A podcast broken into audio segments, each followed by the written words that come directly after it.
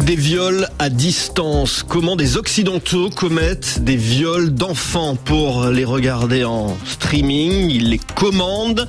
C'est une longue enquête en trois volets publiés par le journal Le Monde. Enquête co-réalisée par Lorraine de Fouché. Bonjour. Bonjour. C'est une autre forme de tourisme sexuel que vous documentez dans le monde. Vous êtes allé aux Philippines où, le phénomène de pédocriminalité en, streaming a, a explosé avec le confinement anti-Covid.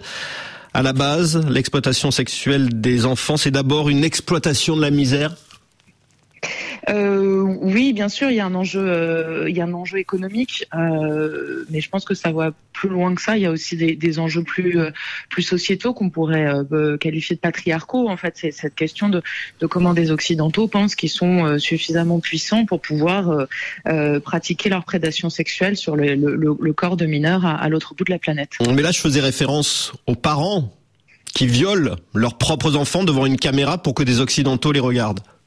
Alors, euh, c'est l'enjeu de ce phénomène en fait, c'est que euh, évidemment ce sont les parents qui, commettent les faits, euh, mais c'est un, marché économique d'offres et de demande.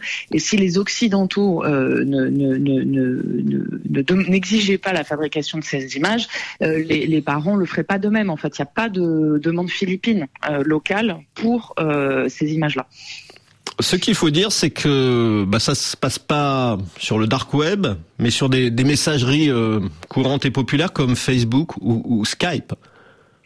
Oui, c'était notre, c'était ma grande surprise dans cette enquête en fait, c'est que sur la sur la pédocriminalité numérique, il y a beaucoup de, de clichés, de, de, de, mythes un peu qui circulent où on a l'impression que c'est dans les dans les tréfonds d'internet et puis même la production des images, ça, ça serait le fait de, de, de, de studios dans le fin fond de l'Europe de l'Est avec des enfants qui ont été enlevés, enfin toutes ces espèces de légendes urbaines qui circulent autour de ça.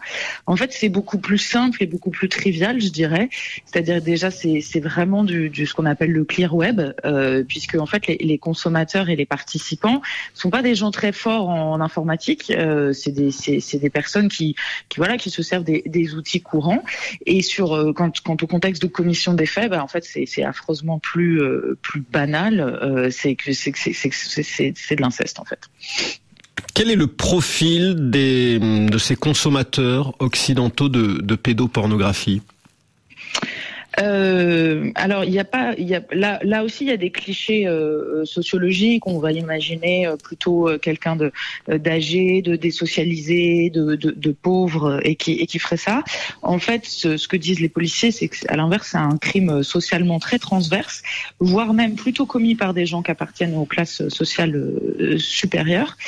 et après, oui, c'est ce qu'on voit dans le, deuxième volet de l'enquête, c'est que c'est qu'en fait, ça, il y a, y y a autant des, des médecins, des, directeurs euh, que des gens plus paupérisés qui peuvent commettre ces faits. Et ce qui est frappant à la lecture de votre enquête, c'est que ces gens-là sont, sont totalement dans le déni, ils ne se considèrent pas du tout comme des pédocriminels.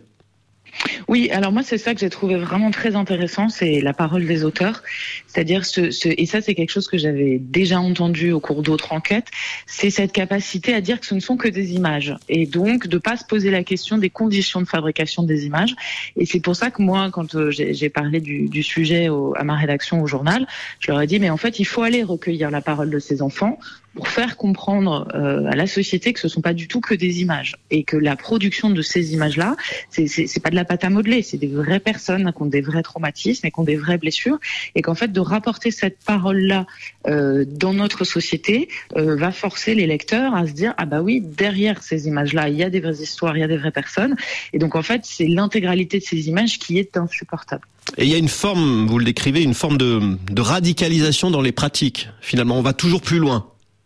Oui, et ça, c'est très intéressant, c'est-à-dire que au même titre que euh, pour faire un parallèle avec euh, avec la drogue, l'explosion de la consommation de la cocaïne fait que de plus en plus de gens aussi consomment du crack dans une sorte de, course en avant de, de, sensations.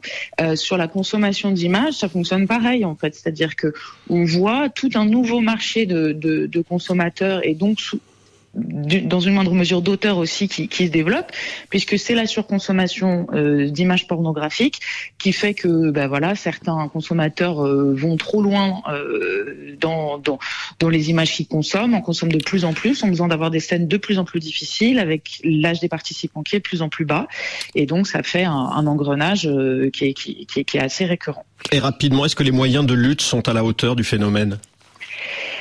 Euh, bah, il suffit de faire une comparaison européenne pour voir que c'est un peu compliqué. Il suffit de voir le nombre de policiers, de voir que pour l'instant en France on n'en a que 18.